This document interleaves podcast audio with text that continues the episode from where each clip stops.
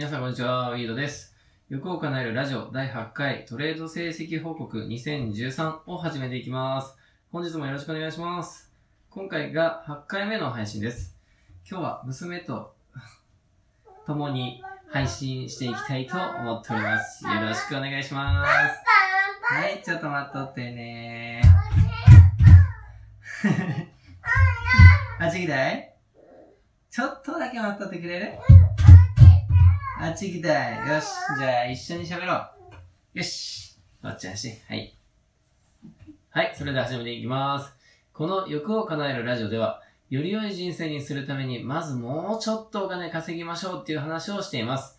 お金がないと、食べたい焼肉とか寿司行けなかったりししますよね。また、嫁が友達と3000円のランチ行ってきたって言われた時に、ムスッとしてしまう男になってしまうんですよ。本当に。子供がお菓子やアイスクリーム欲しいって持ってきた時に、そんなもんは高いであかんって怒るような親になってしまうんですよ。そんなしょうもないことでストレス抱えたくないじゃないですか。だから皆さん毎日コツコツ頑張っていきましょう。今回から何回か連続で自分が取り組んでいる株式投資の年間成績を2013年から振り返っていきます。ちょっと自分語りになってしまうと思うんですけど、あの、自分以外の誰かにも何か学びあればいいんですけどね、ってことで、えー、あれ、本当にあればいいですね、っていうことで、えー、ブログの内容に入っていきます。今回は2013年の副業をやろうと動き出した頃の話になります。自分がこのまま会社員だけをしていてはいけないと思ったのが2012年で、ネットで副業とか、えー、株式投資とかの検索をしたのを覚えています。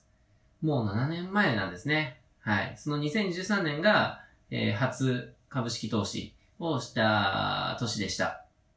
その時の話をしていきたいと思います。今日の目次は5つあります。会社員の給料で悩み始めた話、証券口座開設したけど勝てなかった、口座開設で稼ぐ、2013年トレード成績、運用資金の推移という流れで話していきます。まず、会社員の給料で悩み始めた話をしていきます。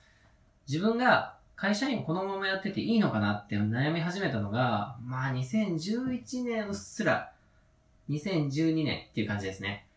高卒で就職して数年経って悩んでいたわけなんですね。悩み始めた理由としては2つあります。1つ目は、高校時代にろくでもない生徒だったんですけど、就職してからは割と仕事頑張ってたんですよね。同期と比較しても業務を1.5倍くらいはこなしてました。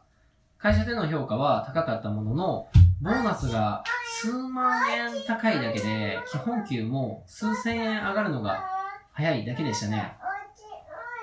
あち行く？うん、あち行こっか。はい。はい。今日は娘と一緒に録音していたんですけど、あの、眠かったみたいで、さっき眠らせてきました。はい。ちょっとうるさくてすみません。えー先ほどの続きなんですけども、まあ、会社員の給料で悩み始めたと。で悩み始めた理由は2つあるという話をしました。で、1つ目は、高校時代にろくでもない生徒だったんですけど、就職してからは仕事頑張ってました。で、同期と比較して業務を1.5倍ぐらいはやってたと。で、会社での評価は高かったけど、ボーナスが数万円高いだけ、基本給も数千円上がるのが早いだけだったんですね。で、もちろん1.5倍の給料がもらえるわもらえるわけでもないので、なんか頑張り方間違えてないかなって、脳みそ空っぽの自分でもなんとなく気づいてくるわけですよ。で、二つ目の理由なんですけど、自分の就職先は大企業の孫会社だったんですね。で、親会社の人と同じような仕事をしてました。同じようなっていうか、もう本当に同じ仕事ですね、やってました。一つ目の理由に書いた通り、仕事頑張ってたんですよ。で、親会社の人よりも仕事できちゃってたんですよ。でも、その親会社の人の給料聞いたら絶望したんですよ。20%ぐらい高かったんですよね。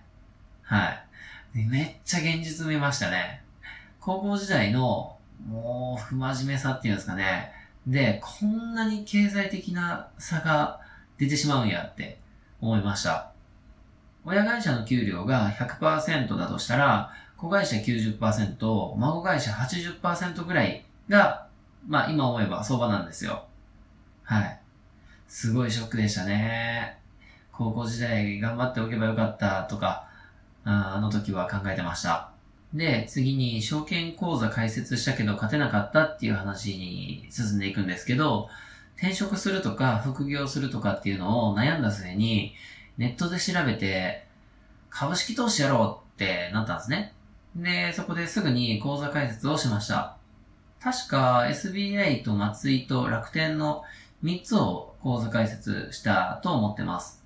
平日の休みにニュースを見ながら値上がりランキングに入っていた会社をなんとなく買いました。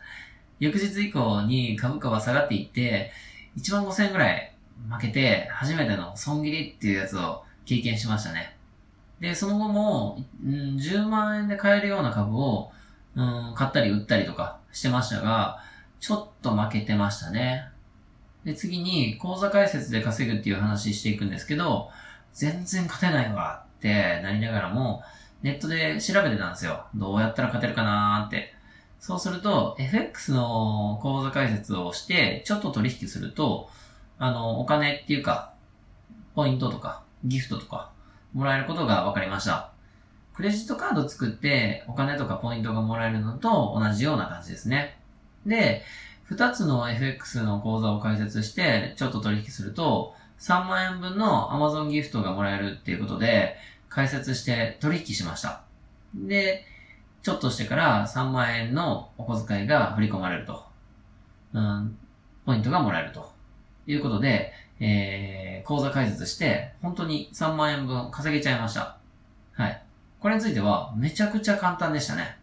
もうこれを稼いだっていう表現をするのは、すごい微妙なんですけど、まあ、ただね、口座開設して、えー、実際に稼いだわけですからね。はい。で、その後に、えー、IPO 投資っていうものを知りました。ただ、えー、その年にはその IPO 投資自体は成果は一切出ませんでした。そして2013年のトレード成績ということで、えー、この年の結局成績としましては、トレードの損失、あの、コツコツ取引して、適当に取引して負けてた、えー、3万円の損失と、口座開設でもらえた3万円の利益ということで、これで、まあ、トントンだったということで、えー、終わりましたね。これを、トントンじゃねえだろ、お前負けだろって、えー、思うかもしれないですけど、まあ実際ね、口座開設して本当にお金もらえたわけですからね。いや僕的にはこれトントンって言いたいっていう、負けてないって、ね、無理やりだけど負けてないという、はい、方に持っていきたいということで、はい、これはトントンです。はい。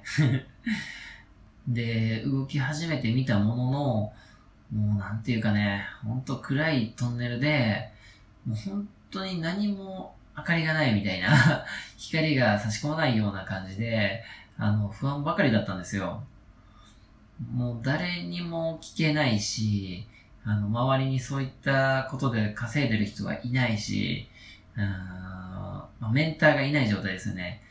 で、そんな状態からなんとか自分で、えー、稼ぎたいっていうので頑張って見ていたものの、うん、なかなか結果が出ない年でした。もうすっごい辛かったですね。もう本当に誰か助けてくれっていうね。はい。で、この年は2012年の後半から始まったアベノミクスですっごいバブル相場やってたんですよ。で、それを横目で見ながら、あのー、なんかすっごいいいなと思いながら、でもやり方わかんねえしなってことで、あの、ぼーっと、うん、軽く見たり見なかったりっていう、そういう感じでしたね。最後に運用資金の推移ってことで、2013年の株式投資開始時点では、資金20万円ぐらいでしたね。で、もっと貯めないと話にならんっていうことで、年末までに100ちょっと、百数十万円ぐらいまでは貯めたような気がします。この時は、記録を残してなかったんで、確か百数十万円だったっていう、そのぐらいの記憶しかないですね。はい。で、次はですね、2014年以降のトレード成績についても、えー、記事を作っていきたいと思ってます。はい。ということで、8回目の配信はここまでです。こんな感じで、欲を叶えるラジオっていうのを YouTube と Podcast で流してます。欲を叶えるブログっていうのも書いてるので、よかったら見てください。Twitter もそんなに更新してないですけど、やってるので、よかったらフォローしてください。ということで、以上です。また次回お会いしましょう